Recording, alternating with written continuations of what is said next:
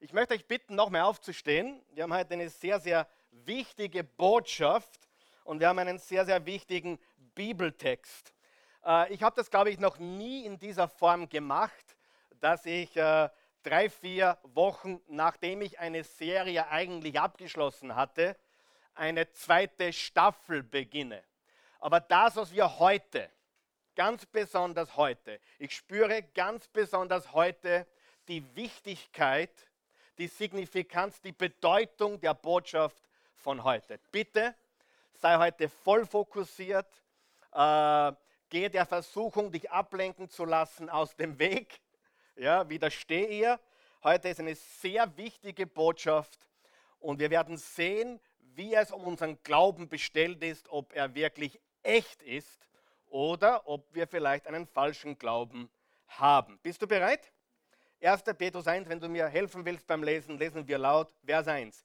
Petrus, Apostel Jesu Christi, an die von Gott erwählten, die als Fremde in dieser Welt über die Provinzen Pontus, Galatien, Kappadokien, Asien und Bithynien verstreut sind.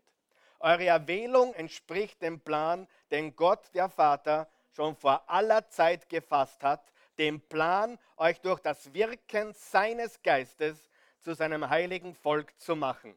Zu Menschen, die sich Jesus Christus im Gehorsam unterstellen und durch sein Blut von aller Schuld gereinigt werden. Euch allen wünsche ich Gnade und Frieden in reichstem Maß. Gepriesen sei Gott, der Vater unseres Herrn Jesus Christus. In seinem großen Erbarmen hat er uns durch die Auferstehung Jesu Christi von den Toten ein neues Leben geschenkt. Wir sind von neuem geboren und haben jetzt eine sichere Hoffnung. Die Aussicht auf ein unvergängliches und makelloses Erbe, das nie seinen Wert verlieren wird. Gott hält es im Himmel für euch bereit und wird euch, die ihr glaubt, durch seine Macht bewahren, bis das Ende der Zeit gekommen ist und der Tag der Rettung anbricht. Dann wird das Heil in seinem ganzen Umfang sichtbar werden. Ihr habt also allen Grund, euch zu freuen und zu jubeln, auch wenn ihr jetzt nach Gottes Plan für eine kurze Zeit Prüfungen verschiedenster Art durchmachen müsst und manches Schwere erleidet. Denn diese Prüfungen geben euch Gelegenheit, euch in eurem Glauben zu bewähren. Genauso wie das vergängliche Gold im Feuer des Schmelzofens gereinigt wird, muss auch euer Glaube, der ja unvergleichlich viel wertvoller ist, auf seine Echtheit geprüft werden. Und wenn dann Jesus Christus in seiner Herrlichkeit erscheint, wird eure Standhaftigkeit euch Lob, Ruhm und Ehre einbringen. Amen. Das ist das Wort des lebendigen Gottes. Ihr könnt Platz nehmen. Äh, ein bisschen Hintergrund zu dieser Passage. 1. Petrus wurde geschrieben zwischen 60 und 64, 60 und 65 nach Christi. Also im ersten Jahrhundert und in einer Zeit einer noch nie dagewesenen Verfolgung. Also die Verfolgung war so extrem, dass du, wenn du als Christ im Freien unterwegs warst, musstest du damit rechnen, dass du an diesem Tag dein Leben verlieren könntest. Es war extrem, extrem, was sich hier abgespielt hat. Und Petrus spricht von Prüfungen, er spricht von manchen schweren Dingen, die wir erleiden oder die diese Menschen hier erleiden oder erlitten haben. Wer von euch hat auch schon Prüfungen im Leben gehabt? Ich weiß ja, heute hast du sicher keine, bist mit keiner Prüfung hergekommen. Wer wurde schon getestet im Leben? Ja, wenn du verheiratet bist, dann können wir, glaube ich, alle beiden Hände aufheben, oder? Wir werden geprüft und getestet. Wer hat Kinder? Ja. Wer lebt in einem Haus irgendwo, in einer Wohnung? Wer atmet? Okay. Wir alle haben Prüfungen jeglicher Art oder verschiedenster Art. Ich kann dich aber versichern, ich kann dir versichern, dass die Prüfungen, von denen Petrus hier spricht, und die Prüfungen, die du oder ich, die wir erleben, im Vergleich absolut nichts sind. Ohne das zu bagatellisieren, ohne klein zu machen, was du durchmachst, das möchte ich heute ganz sicher nicht. Wer von euch weiß, das, was wir durchmachen, erscheint uns persönlich wie das größte Problem auf der ganzen Welt. Wer weiß, was ich meine? Und wir vergessen ganz, dass der, der neben uns sitzt oder die, die neben uns sitzt, wahrscheinlich noch viel Schlimmeres durchmacht, als wir in unserem Leben jetzt. Manche haben finanzielle Prüfungen, manche haben äh, gesundheitliche Prüfungen, manche haben äh, Beziehungsprüfungen, manche haben geschäftliche Prüfungen, manche haben Prüfungen rundherum. Für manche scheint es, als würde das Leben zusammenbrechen. Wer weiß, was ich meine. Ja? Und Petrus sagt, in diesen Prüfungen können und dürfen wir uns freuen und jubeln. Sag einmal jubeln. Wir dürfen jubeln. Warum dürfen wir jubeln? Weil wenn wir echten Glauben haben, dann haben wir Insiderwissen. Sag einmal Insiderwissen. Wir wissen Dinge, die normale Menschen, die die Welt nicht weiß, echter Glaube ist eine Gewissheit, eine Überzeugung von Dingen, die man nicht sieht. Und echter Glaube wird getestet. Und ich sage dir etwas, nur was getestet ist, ist brauchbar. Ich sage es noch einmal. Du hast dich schon mal gefragt, warum du in der Schule getestet wurdest? Damit man sehen kann, ob du aufsteigen darfst. Nur was getestet ist, darf aufsteigen. Nur was getestet ist, ist brauchbar. Nur was getestet ist, kannst du auch vertrauen. Hallo?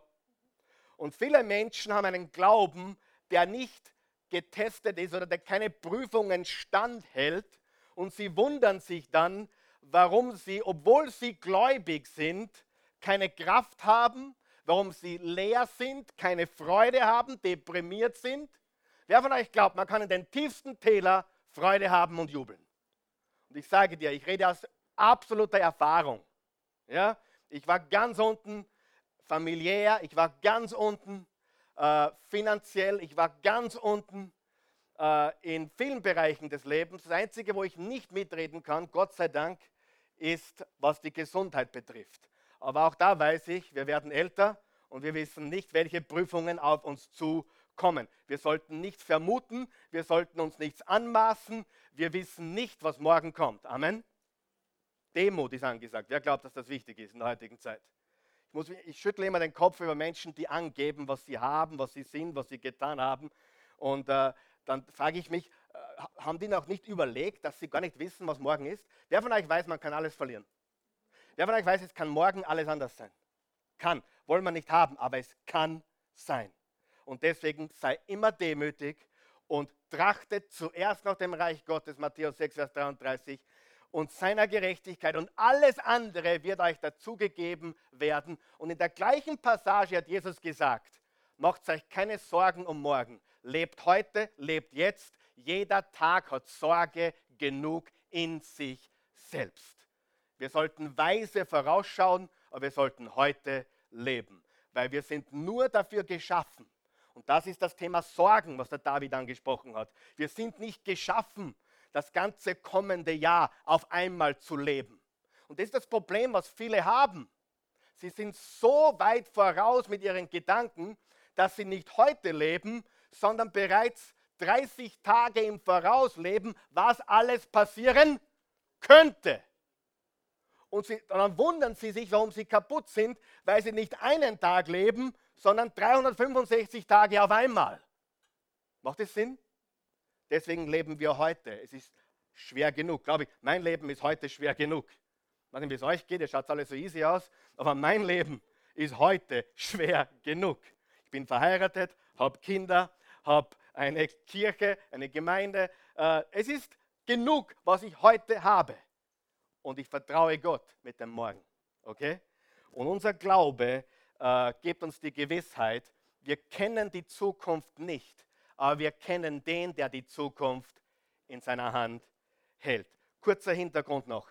In dieser Zeit, wo Petrus das geschrieben hat, war ein gewisser Nero der Imperator, der Herrscher der damaligen Zeit.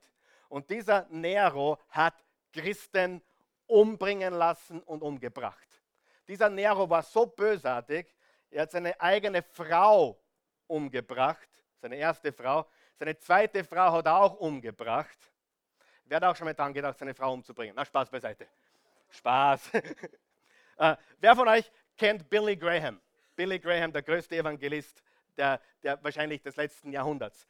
Äh, äh, seine Frau wurde einmal gefragt, Ruth, äh, hast, du jemals, hab, hast du jemals über Scheidung nachgedacht? Sie hat gesagt, nein, Scheidung nicht, Mord schon. Also interessant, oder? Gut, Spaß beiseite. Einige verstehen meinen Spaß heute Morgen nicht, aber ist okay. Ich habe nur drei Stunden geschlafen. Wenn du das nicht so willst, muss nächsten Sonntag wieder kommen, ist es vielleicht ein bisschen anders wieder.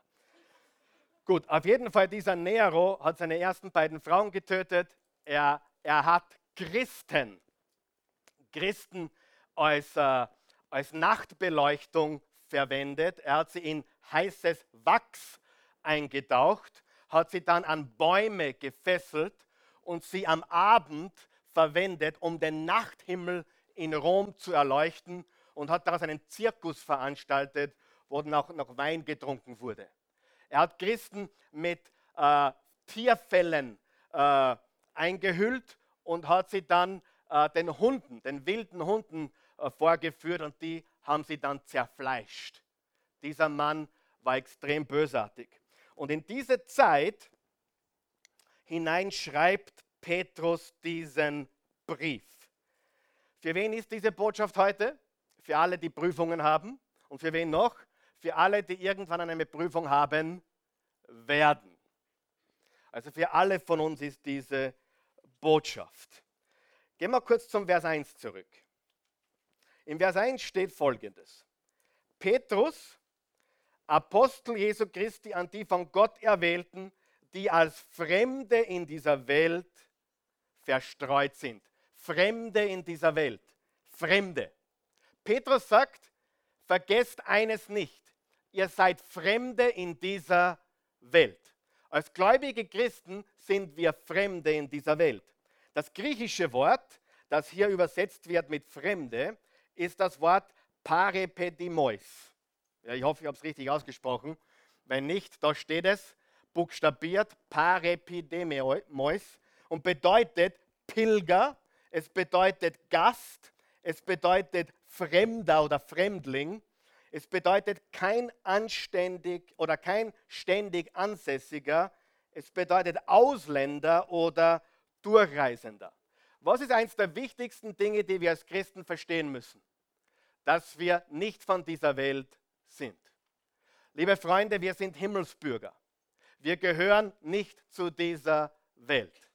Wir sind Fremde auf dieser Welt. Wir sind anders. Ja? Und deswegen lautet der Titel meiner Botschaft heute anders, aber echt. Sollte unser Leben anders sein? Ja oder nein? Sollte unser Denken anders sein? Sollte unser Glaube anders sein? Und weil wir einen anderen Glauben haben, weil wir wissen, dass er immer bei uns ist und dass wir nicht zu dieser Welt gehören, sondern Himmelsbürger sind, können wir echten Glauben haben. So, und jetzt möchte ich euch drei Dinge zeigen, was falscher Glaube ist. Aberglaube. Falscher Glaube. Bitte pass jetzt gut auf. Wer von euch weiß, wenn es echten Glauben gibt, muss es falschen Glauben geben. Wenn es Licht gibt, muss es Dunkelheit geben. Wenn es richtig gibt, muss es falsch geben. Ja? Wenn es schwarz gibt, muss es weiß geben. Und wenn es echten Glauben geben, gibt, dann muss es falschen Glauben geben. Stimmt das oder stimmt das nicht? Und bitte pass jetzt sehr gut auf, was ich sage. Heute bin ich geladen gekommen. Ja? Das heißt, ich bin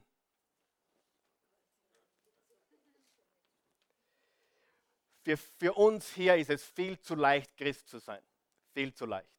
Viel zu leicht.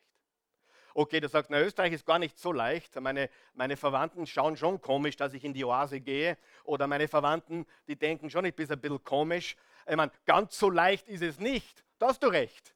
Dort, wo meine Frau, die Christi, herkommt, ist es viel leichter.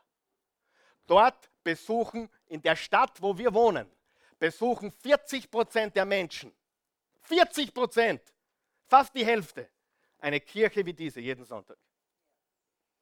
du sagst jetzt ja und du sagst ja und super. Aber ich sage dir etwas, es ist für viele viel zu leicht, Christ zu sein. Viel zu einfach.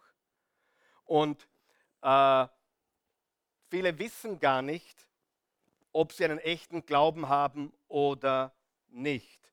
Und deswegen möchte ich mit euch kurz sprechen über drei Arten von falschen Glauben. Das erste ist geerbter Glaube. Geerbter Glaube. Ich meine, ich spreche ja nicht so sehr zu den Stadtmenschen. Wenn du in Wien groß geworden bist oder in einer Großstadt, wahrscheinlich bist du in einer gottlos, vielleicht in einer gottlosen Familie groß geworden, oder? Mehr oder weniger. Aber wenn du, so wie ich, vom Land kommst, wer ist auch vom Land? Ja, Müllviertel.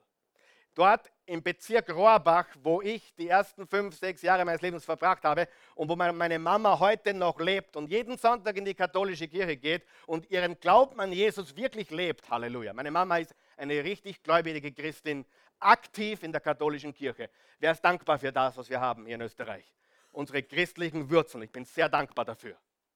Ja?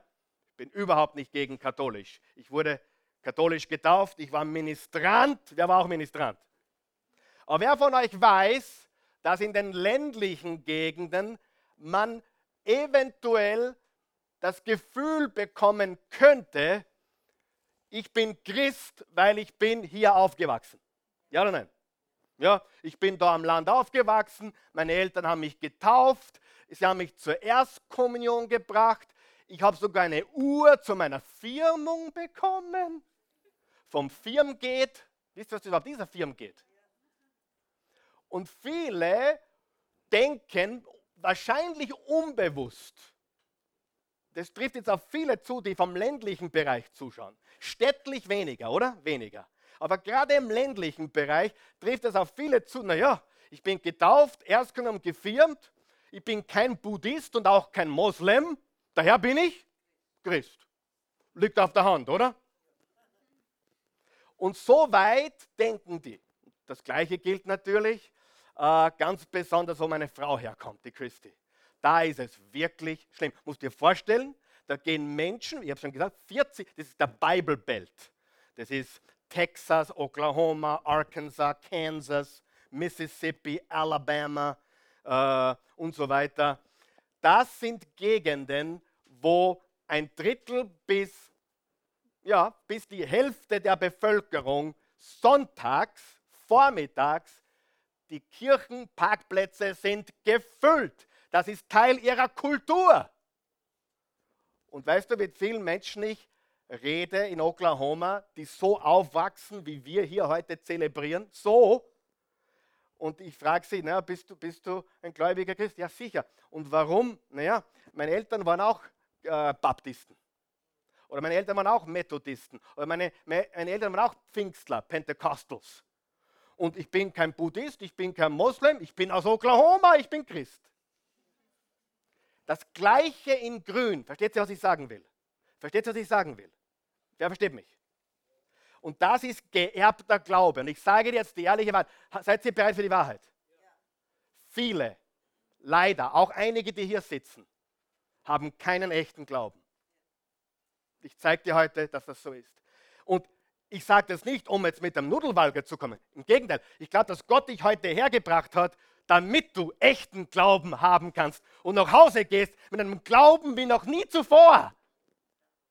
Weil der falsche Glaube bringt dich ins Unglück. Irgendwann einmal kommst du zu einem Punkt, wo du sagst, hey, ich weiß nicht so recht. Warum passiert das alles in meinem Leben? Wenn es Gott gäbe, dann war das nicht so.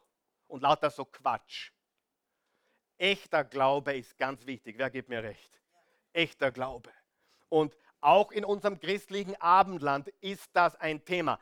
Leider immer weniger. Als ich in den 80er Jahren groß geworden bin, war dieses Thema noch viel stärker. Alle meine Freunde waren Ministranten. Meine ganze Fußballmannschaft waren Ministranten. Ministrantinnen gab es noch nicht, die kamen erst später, schade. Bei uns waren noch keine Mädchen zugelassen. Später kamen sie dann. Gott sei Dank. Aber leider zu meiner Zeit noch nicht. Was soll ich sagen? Oder Gott sei Dank. Auf jeden Fall, ich bin so aufgewachsen. Ich war jeden Samstag, jeden Sonntag ministrieren und jede dritte Woche, Montag, Dienstag, Mittwoch, Donnerstag, Freitag früh in der Morgenmesse, wo nur zehn alte Muttis da saßen und Omis und wir ministriert haben. Und wir immer Strichel machen durften, ein Schilling pro Gottesdienst, pro Messe. Ja? War damals schon unternehmerisch tätig. Nein. Äh, Faktum ist, dass das ein gewaltiges Thema ist. Geerbter Glaube. Und wenn du heute glaubst, dass du Christ bist, weil deine Mama, dein Papa, deine Oma, deine, dein Opa, deine Tante oder irgendjemand äh, in die Kirche gegangen ist oder weil sie dich zur Taufe gebracht haben, dann möchte ich, dass du überdenkst. Wenn es geerbter Glaube ist, wird er die Prüfungen nicht bestehen. Ja? Nicht bestehen. Es wird zusammenbrechen. Wer sagt, ja, das ist gut? Wer sagt, heute predigt er nicht schlecht? Okay, gut. War schon besser, aber es ist sicher nicht schlecht. Ja. Geerbter Glaube. Egal, ob du Baptist bist, pfingstlich, katholisch, evangelisch, egal, ob du kirchlich geheiratest oder nicht, das macht dich zu keinem Christen. Du wirst kein Christ, weil du in die Kirche gehst. Du wirst kein Auto, weil du in der Garage stehst. Du wirst kein Hamburger, weil du bei McDonald's essen gehst. Was du eh nicht solltest, übrigens. Das ist meine persönliche Meinung. Klammer auf, Klammer zu, nicht Teil der Predigt. Aber das predige ich meinen Kindern. Ja? Gut. Ein Nachfolger Jesu, ein Christ bist du, weil du von ganzem Herzen glaubst. Gott hat die Welt so sehr geliebt, dass er einen einzigen Sohn gab, damit jeder, der an ihn glaubt, nicht verloren geht, sondern ewiges Leben habe. Und ich sage dir, Gott hat keine Enkelkinder. Gott hat nur Kinder.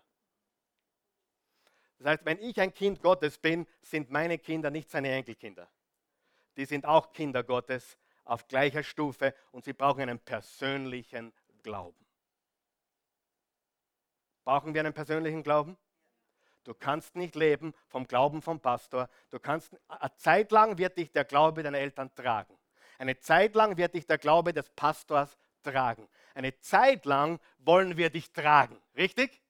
Wie ein Baby, kann auch getragen und gestillt und genährt. Und wir wollen dich gerne tragen, aber irgendwann musst du auf eigene Beine und dein Glaube muss persönlich werden. Geerbter Glaube ist falscher Glaube. Zweitens, seichter Glaube. Seichter Glaube. Im Seichter Glaube ist falscher Glaube. Im Matthäus-Evangelium 13 hat Jesus äh, gesprochen vom, vom Sämann und der Saat. Und dieser Sämann ging auf das Feld und streute Samenkörner aus. Und da steht, manches fiel auf den Weg. Aber die Erdschicht war so dünn, dass es zwar kurz gewachsen ist, aber dann war, war die, die Wurzeln konnten nicht tief gehen und daher ist es ausgetrocknet und die Pflanze ist gestorben. Und dann sagt er, manches fiel unter die Dornen. Und es begann zu wachsen. Aber die Dornen, die Sorgen des Lebens, die Ablenkung des Lebens, erstickten das Pflänzchen. Und es konnte nicht wachsen. Seichter Glaube. Heute bin ich so positiv, aber ich muss wieder was Negatives bringen. Weil ich euch wirklich helfen will heute. Ist das okay? Meine größte Sorge ist, und ich habe es und der Grund, warum ich das anspreche, ist, weil ich es nicht fünfmal gesehen habe, nicht 50 Mal und ich übertreibe nicht. Ich habe das hier 500 Mal, vielleicht über 1000. Ich habe es vielleicht vierstellig mal gesehen.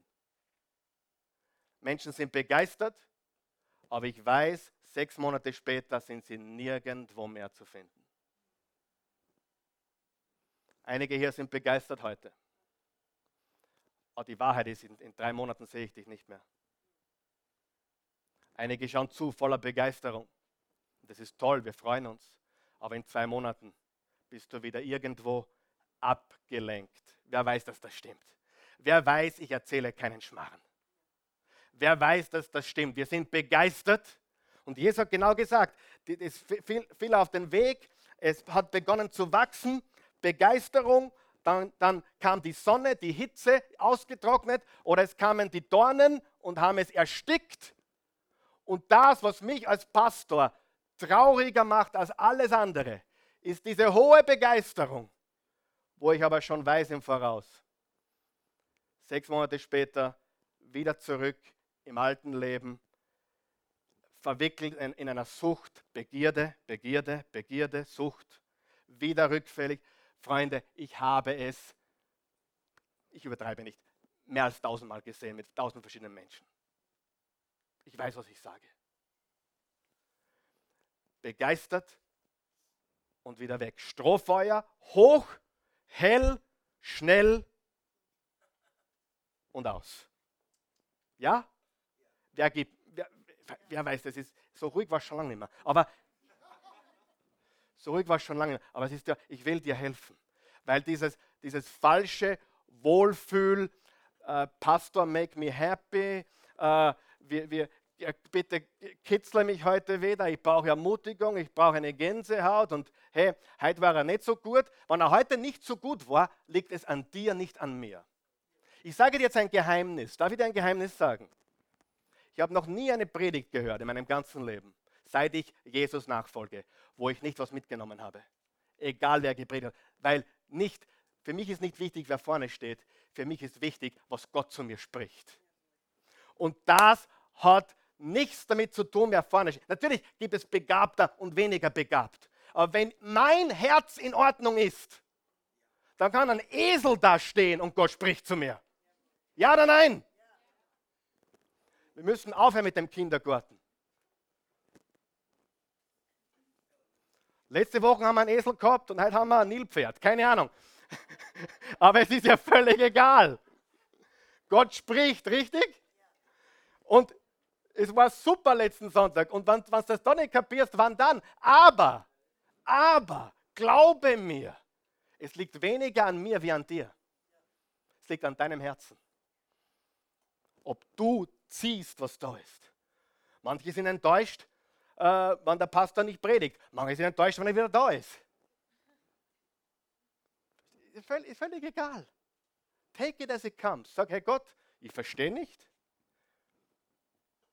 warum das heute ein bisschen anders ist oder warum der heute spricht, aber du wirst heute zu, zu mir sprechen. Halleluja, Amen. Ja? Und du kannst von einem sicher sein wir stellen nur Menschen hierher, wo, ich, wo wir überzeugt sind, dass sie das vertreten, was wir glauben.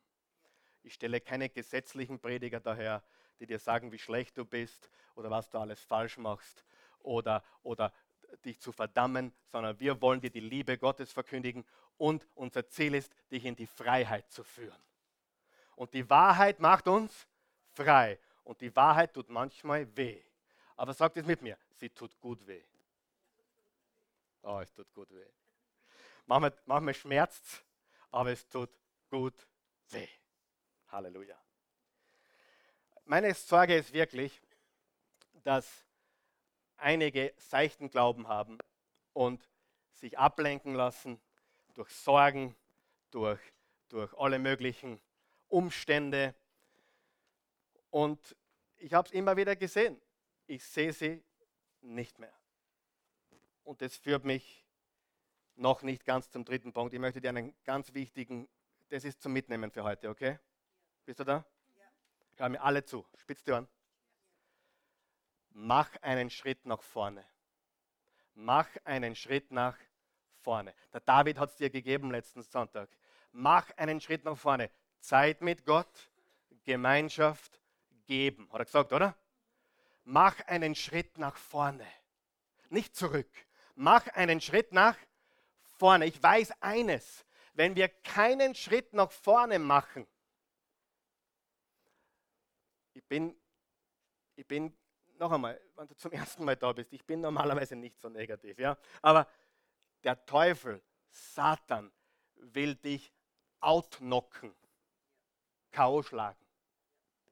Glaube mir. Wenn du glaubst, er lässt dich dahergehen, das Wort Gottes hören und er lässt dich von Montag bis Samstag in Ruhe, dann worauf? Ja, der lässt ihn in Ruhe. Der Teufel will Und er, ich weiß es, weil er mich wahrscheinlich noch viel mehr will.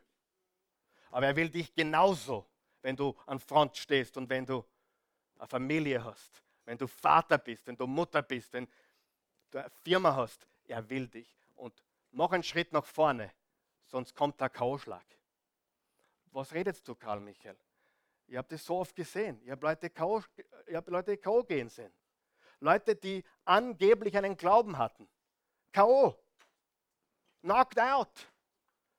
Verwickelt in einer Sucht. Verwickelt in Abhängigkeiten. Und ich will nicht, dass du dort landest oder wieder dort landest. Weil einige hier wurden befreit von Alkohol oder Sexsucht oder Drogensucht oder Geldsucht oder was auch immer Sucht. Und ich will nicht, dass du da wieder. Und ich will nicht, dass du deine Ehe kaputt machst oder dass du irgendwann wieder mal dort landest, wo du nicht sein willst. Ich will, dass du echten Glauben hast. Wer möchte das auch? Seichter Glaube. Mach einen Schritt nach vorne, involvier dich, in, damit, dass du Zeit mit Gott verbringst, Gemeinschaft hast und ein Geber wirst, dass du investierst ins Reich Gottes durch deine Zeit, deine Gaben, deine Ressourcen. Das macht einen ganz großen Unterschied. Also geerbter Glaube, zweitens seichter Glaube und drittens bedingter Glaube. Bedingter Glaube. Bedingter Glaube ist ein umstandsbezogener Glaube. Darf ich, wüsst, wer will den Test wissen, ob er diesen, diesen, falschen Glauben hat oder nicht? Wer will ihn wissen? Wer, wer will es wissen? Ich meine, jetzt, jetzt stellst du dich selbst bloß. Willst du das? Okay. Echt? Ja. Gut. Wenn du sagst zum Beispiel, wenn Gott wirklich gut wäre, dann würde das nicht passieren. Das ist der Beweis dafür, dass du bedingten Glauben hast. Ich sage es noch einmal. Wenn du zu den Menschen, na, wenn Gott, wenn Gott mich wirklich lieben würde, dann, dann würde es mir besser gehen. Das ist der Beweis, dass dein Glaube bedingt ist. Es geht mir gut, Gott ist gut. Es geht mir schlecht, ich weiß nicht, wie gut er ist. Ich fühle mich nicht geliebt. Wo ist er denn? Er ist mir nicht nahe. Das ist bedingter Glaube. Wie soll ich an einen Gott glauben, der so etwas geschehen lässt? Glaube mir, wenn, wenn, wenn ich diesen Glauben hätte, wäre ich schon lange weg. Ich habe euch lieb, aber so lieb auch wieder nicht. Glaubt mir das nur. Einfach nur so stehen lassen. Ja? Wer von euch weiß, das tut man nicht aus Nächstenliebe. Das tut man, weil man glaubt, dass Gott einen beauftragt hat. Ja? Das tut man nicht. Wenn du die wichtig machen willst, mach was anderes. Glaub es mir. Ich weiß, was Gegner und Feinde sind. Ich weiß, was Prüfungen sind. Ich weiß, dass du ausgeladen wirst von groß, einer großen Konferenz, weil du ein Prediger und Pastor bist. Ich weiß. Und einmal hätte ich nur sagen müssen, hey, ich werde nicht über Jesus reden oder ich werde nicht über Glauben reden oder ich, ich hätte, nur, hätte nur zurücktreten müssen, ein bisschen seichter sein müssen und alles wäre super gewesen. Aber ich sage dir, ich bin nicht käuflich, mein Glaube, so hoffe ich, ist echt. Und er ist nicht an Bedingungen geknüpft. Du kannst mir alles nehmen und nächsten Sonntag stehe ich da. Du kannst mir alles nehmen und Jesus Christus ist mein Herr. Alles andere ist falscher Glaube. Oh, ich predige besser, als ihr reinschaut. Gut, ich mache schon weiter. Hilft es jemandem wenigstens? Ja, wirklich. Was ist falscher Glaube? Geerbter Glaube, gibt es in Österreich? Seichter Glaube, gibt es hier unter uns? Und was noch? Bedingter Glaube. Bedingter Glaube. Und weißt du was? Einige sind in dem Moment weg, wo es ihnen wieder besser geht. Ich sage es noch einmal, das war gut. Einige sind in dem Moment wieder weg, wo es ihnen wieder besser geht. Glaube mir, sobald manche wieder Luft haben, sehe ich sie weniger bis gar nicht mehr. Weißt du, wie du noch einen falsch, weißt, dass du einen falschen Glauben hast? wenn dich etwas in einer Predigt stört und dich darauf aufhängst. Darf ich da ein Geheimnis verraten? Es ist unmöglich, der gleichen Person sechs Monate zuzuhören, ohne dass die nicht irgendwas stört. Unmöglich. Ja oder nein? Unmöglich. Und weißt du, vor, vor, vor, vor ein paar Wochen habe ich mit jemandem darüber gesprochen. Ich bewundere jeden Menschen, der mir länger wie vier, fünf Jahre zuhört. Wirklich. Ich bewundere diese Menschen, weil es ist schier unmöglich, dass dann nicht was passiert an gesagten oder missverstandenen, weißt du, was ich meine? Unmöglich. Daher, bitte, lass uns erwachsen werden, richtig?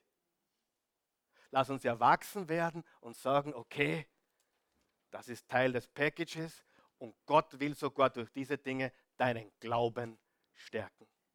Manche Christen fallen zusammen, wenn ein Prediger stolpert oder fällt.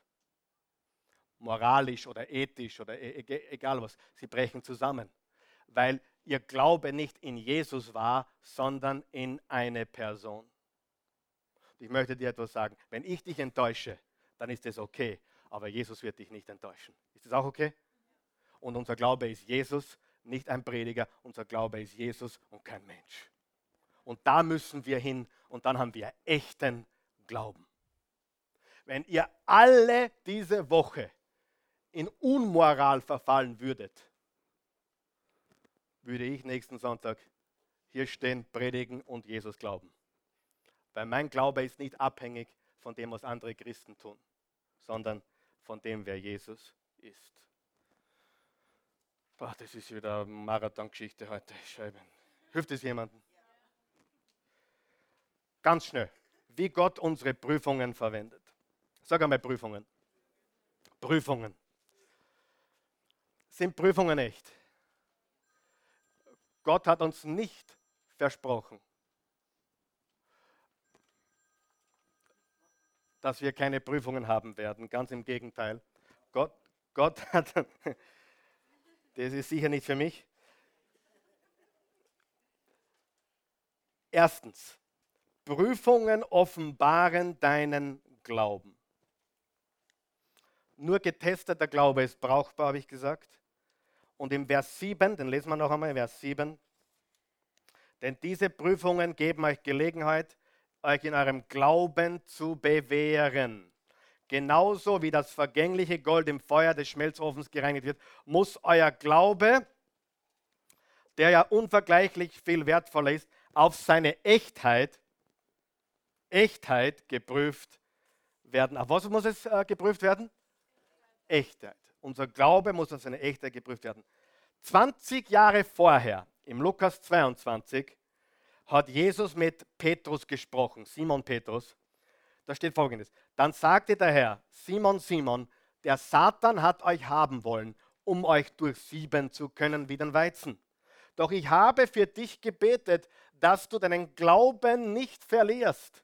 Wenn du also später umgekehrt und zurückgekommen bist, stärke den Glauben deiner Brüder. Ist Petrus schwach geworden? Ja. Was hat Petrus getan? Er hat dreimal gesagt, ich kenne ihn nicht. Ich stelle das bildlich vor, da kommt ein junges Mädchen zu ihm, ein Schulmädchen. Und die sagt zu ihm, Geh, du gehörst zu Jesus. Und er sagt, na, ich kenne ihn nicht. Dreimal. Nachdem er dreieinhalb Jahre mit ihm gewirkt hat. Ich kenne ihn nicht.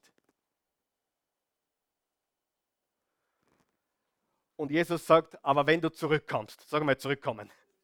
Wer ist froh, dass Gott ein Gott von Comebacks ist? Zurückkommen. Wer war schon mal unten? Wer war schon mal auf dem falschen Weg? Aber du bist zurückgekommen.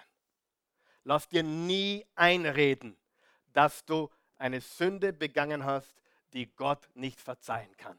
Lass dir nicht einreden, dass du dich zu weit distanziert hast. Jesus sagt, wenn du zurückkommst, stärke den Glauben anderer. Wer von euch weiß, wenn man zurückgekommen ist, dann hat man einen stärkeren Glauben wie vorher. Und dann kann man den Glauben anderer stärken. Jakobus schreibt im Kapitel 1, Vers 2 bis 4 genau das Gleiche. Seht es als einen ganz besonderen Grund zur Freude an, meine Geschwister, wenn ihr Prüfungen verschiedenster Art durchmachen müsst, ihr wisst doch, wenn euer Glaube erprobt, erprobt wird und sich bewährt, bringt das Standhaftigkeit hervor. Und durch die Standhaftigkeit soll das Gute, das in eurem Leben begonnen hat, zur Vollendung kommen. Dann werdet ihr vollkommen und makellos sein und es wird euch an nichts mehr fehlen. Willst du jemand sein, der dem nichts fehlt? Natürlich. Mir fehlt nichts. Fehlt dir was? Mir fehlt wirklich nichts. Du sagst, aber du hast Mangel. Ja, ich habe Mangel, aber mir fehlt nichts. Weil ich habe Jesus. Und wenn du Jesus hast, hast du mehr als genug. Halleluja. Psalm 23, Vers 1. Der Herr ist mein Hirte, nichts wird mir fehlen oder mangeln. Der Herr ist mein Hirte, nichts wird mir fehlen. Hat David damit gemeint, ich habe nie Mangel oder mir fehlt nie was? Natürlich nicht. Was er gemeint hat ist, der Herr ist mein Hirte, mir fehlt nichts. Der Herr ist mein Hirte, er ist mehr als genug. Meine, ich habe Probleme, aber er ist mehr als genug. Die Frau ist mir davon gelaufen, aber er ist mehr als genug. Der Mann ist mir davon gelaufen, aber er ist mehr als genug. Das Konto ist im Minus, aber er ist mehr als genug. Mir fehlt nichts, weil der Herr mein Hirte ist. Sie, wir haben den Denkfehler, wir glauben, dass das bedeutet, dass wir immer problemfrei leben. Und das ist Quatsch. Okay? Gut. Zweitens, Prüfungen, und damit schließen wir ab. Prüfungen können dich näher zu Gott ziehen. Sie können dich näher zu Gott bringen. Sie können dich näher zu Gott hinziehen. Vers 8 und 9. Bisher habt ihr Jesus nicht mit eigenen Augen gesehen und trotzdem liebt ihr ihn. Ich habe ihn nicht gesehen, aber ich liebe ihn trotzdem. Was für ein Wunder. Was für ein Wunder. Ich meine, ich habe darüber nachgedacht. Wenn, wenn Jesus nicht echt ist, dann ist das das größte Märchen aller Zeiten. Und dann habe ich über meine Frau und über mich nachgedacht. Sie, sie wächst in Oklahoma auf, ich wachse in Österreich auf. Ich kenne keinen Menschen persönlich, der Jesus mehr liebt wie sie. Und ich liebe Jesus mehr wie sie.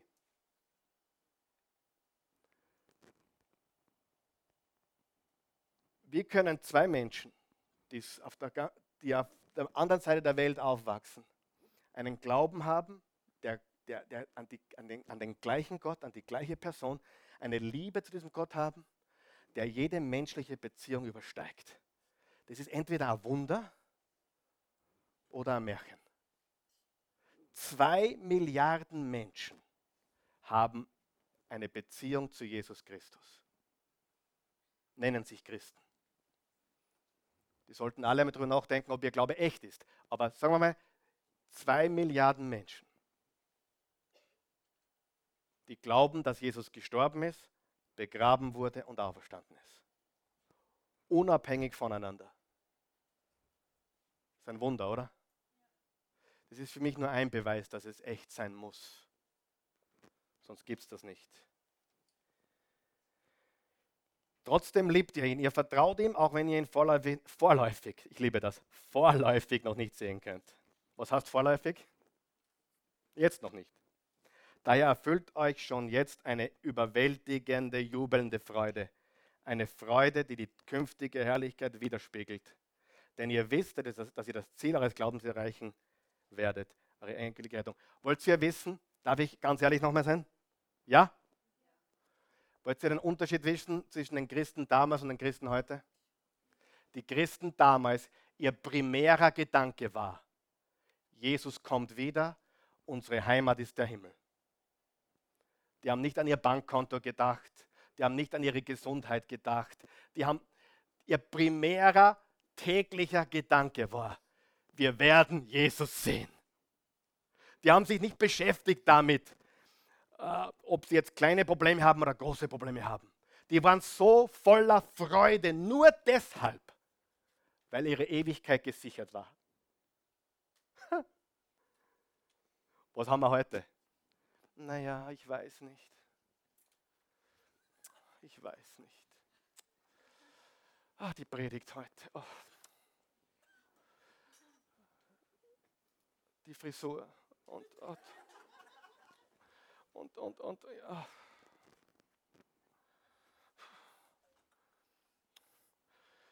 Ah, schauen wir mal, ob es eine Gemeinde gibt, wo, ich ein, wo, wo der vielleicht nicht so stark predigt oder vielleicht, äh, ich, ich will gar nicht hören vom Himmel, ich will es, dass mir hier gut geht. Wisst ihr, dass die Christen heute Angst davor haben, dass Jesus wiederkommen könnte oder dass sie in die Ewigkeit gehen, weil sie eigentlich wollen, dass sie hier glücklich sind? Hör den Christen zu. Oh, mein Leben, ich bin gesegnet, Bruder. wir, wir sind wirklich im falschen Film. Die Christen damals dachten nur daran, Jesus kommt und wenn er nicht kommt, dann stirbe ich und dann bin ich bei ihm. Halleluja! Und dann ist wurscht, was am Konto war.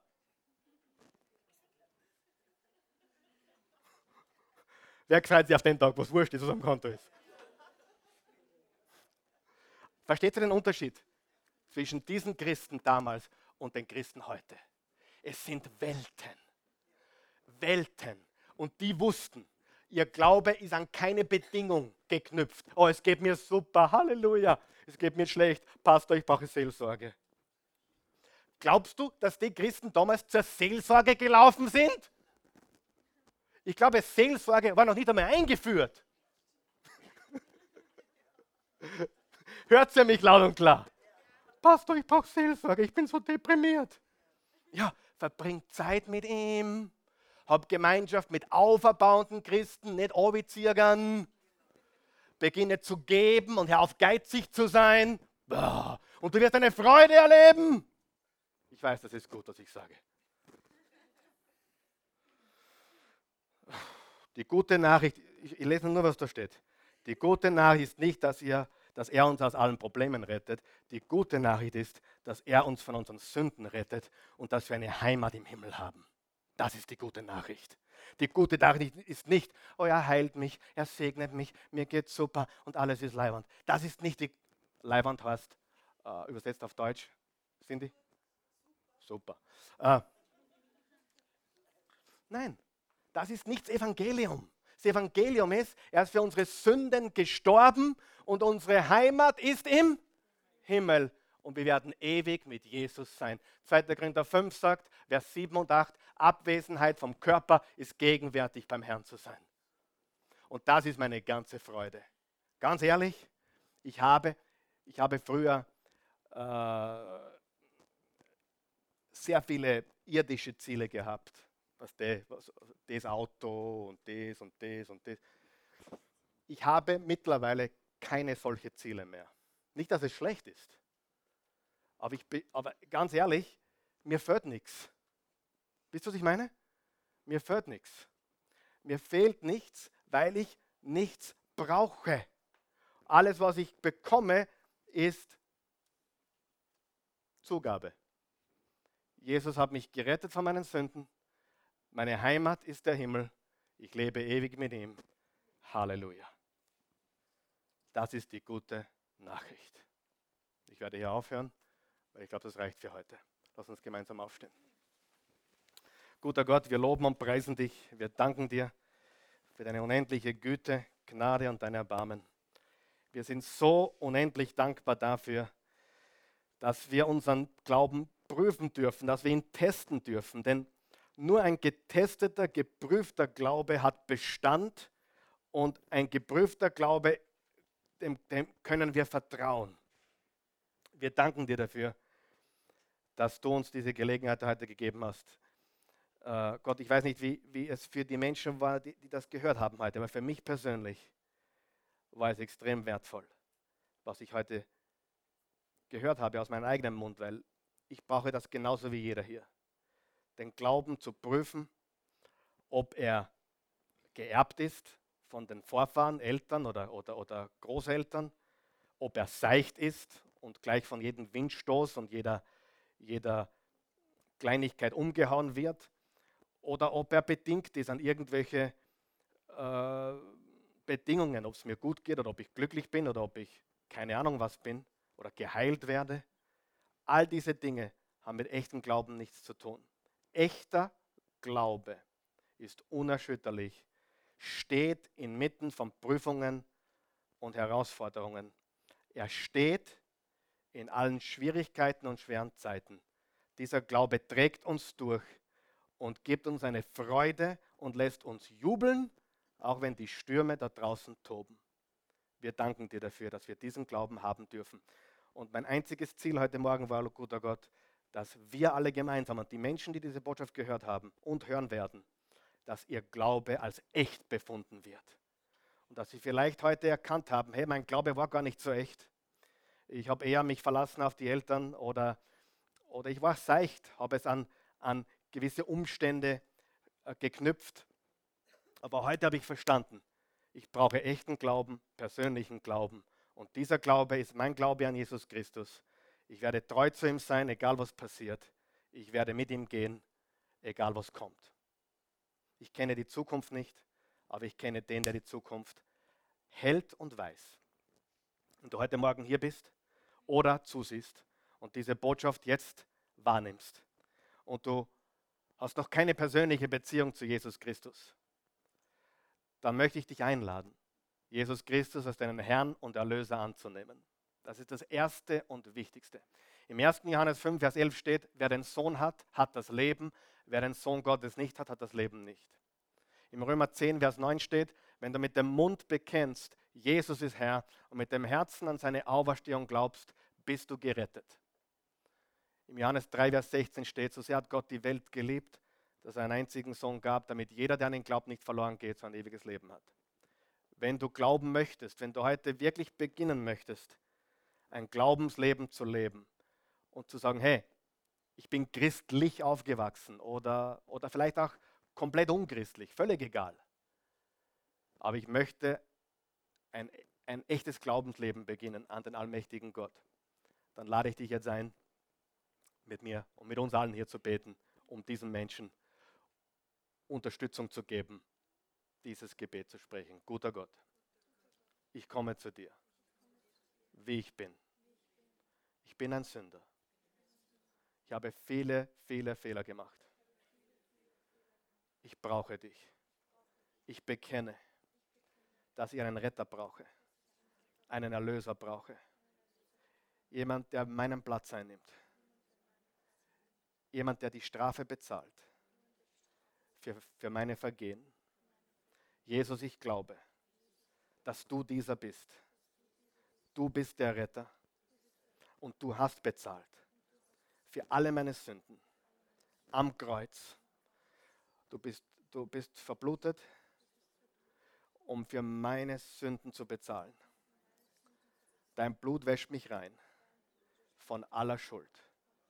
Meine Sünden sind jetzt getilgt. Ich habe Vergebung empfangen. Meine Vergangenheit ist getilgt. Ich bitte dich jetzt, erfülle mein Leben mit deiner Freude, mit deinem Frieden und ich vertraue dir mit meiner ganzen Zukunft. Jesus, mein Leben gehört dir.